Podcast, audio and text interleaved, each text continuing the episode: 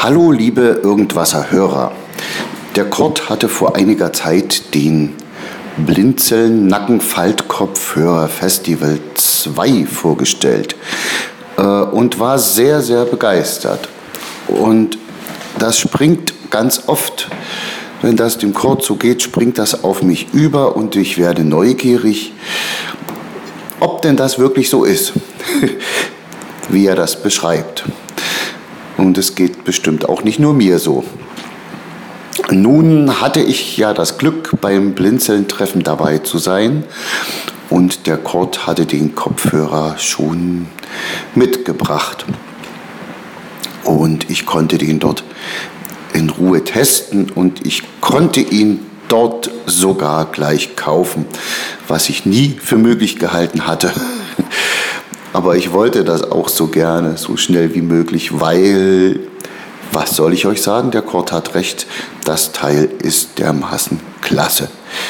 Also ich habe ja inzwischen auch schon zu Hause noch ein bisschen weiter gehört. Es gibt, um mal gleich auf das Wichtigste zu kommen, nämlich den Klang, äh, es gibt diese gewisse äh, 3D anmutende Räumlichkeit bei Musik und auch bei Hörbeiträgen. Ich weiß nicht, wo das herkommt und wie die Hersteller das machen, aber es ist da, wie der Kurt das auch schon angedeutet hat.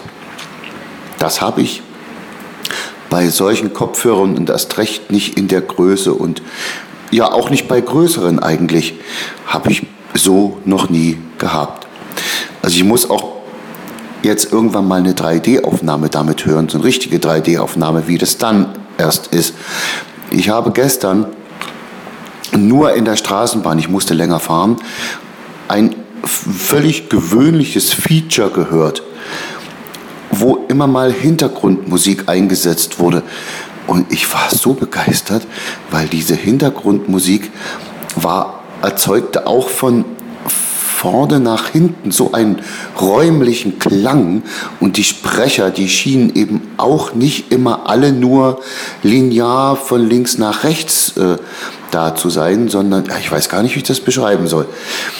Das ist unwahrscheinlich. Ja, bin da immer noch völlig begeistert. Äh, jetzt so ein, vor allen Dingen so einen kleinen, äh, den kann man ja richtig dolle zusammenfalten, äh, Kopfhörer zu haben.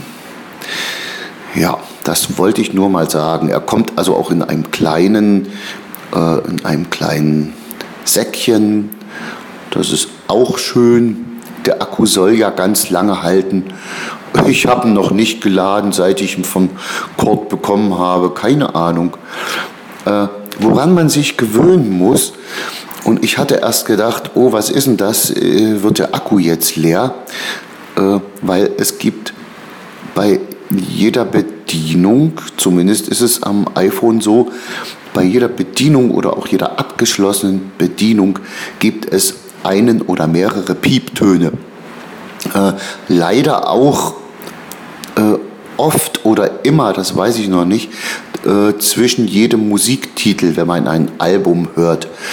Ich muss mal testen, ob das Piepen weg ist, wenn man den äh, Kippschalter beim iPhone für den Ton ausschaltet. Das habe ich nämlich noch nicht gemacht. Das wäre mal eine Variante. Äh, ja, daran muss man sich gewöhnen, aber bei den vielen, vielen Vorteilen, die das Teil hat, gewöhne ich mich auch gerne daran. Ja, das wollte ich dazu noch mal sagen, weil auch ich möchte gerne meine Begeisterung mit euch teilen. Es verabschiedet sich der Wolfgang aus Leipzig.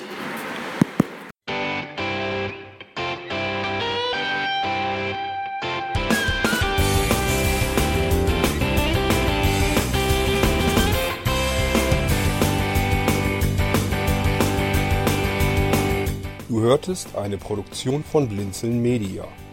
Wenn du uns kontaktieren möchtest, schreibe eine Nachricht an podcast.blinzeln.org oder über unser Kontaktformular auf www.blinzeln.org. Blinzeln schreibt man in unserem Fall übrigens immer mit einem D in der Mitte. Sprich unter 05165 439 461 auch gern einfach auf unseren Podcast Anrufbeantworter. Dann können wir deinen Audiobeitrag in einer unserer nächsten Sendungen verwenden.